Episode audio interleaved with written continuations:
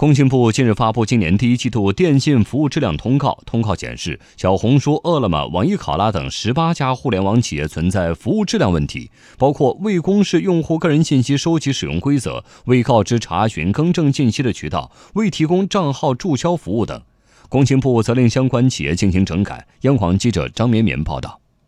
通告显示，今年一季度，工信部组织对一百家互联网企业一百零六项互联网服务进行抽查，发现十八家互联网企业存在未公示用户个人信息收集使用规则、未告知查询更正信息的渠道、未提供账号注销服务等问题，已责令相关企业整改。其中，饿了么、网易考拉和神州租车存在未明确告知用户收集使用信息的目的、方式和范围的问题；神州租车存在误导用户同意收集使用个人信息的问题；房多多存在未公示用户个人信息收集使用规则、未提供账号注销服务问题；学而思网校存在未公示用户个人信息收集使用规则、未告知查询更正信息渠道的问题；小红书存在未经用户同意收集个人信息和误导用户同意。收集使用个人信息的问题，根据《消费者权益保护法》第二十九条，经营者收集使用消费者个人信息，应当遵循合法、正当、必要的原则，明示收集使用信息的目目的、方式和范围，并经消费者同意。经营者收集使用消费者个人信息，应当公开其收集使用规则，不得违反法律法规的规定和双方的约定收集使用信息。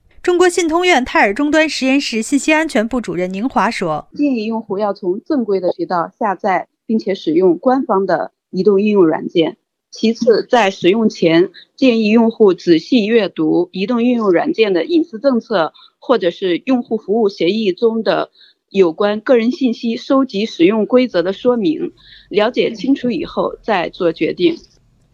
事实上，对于数据安全和个人隐私保护，治理的路线图十分清晰。根据天下财经之前的报道，工信部已经印发了电信和互联网行业提升网络数据安全保护能力专项行动方案。方案提出，今年十月底前将完成全部基础电信企业、五十家重点互联网企业以及二百款主流 App 的数据安全检查，对违法违规行为及时采取约谈、公开曝光、行政处罚等措施，将处罚结果纳入电信业务经营不良名单或失信名单。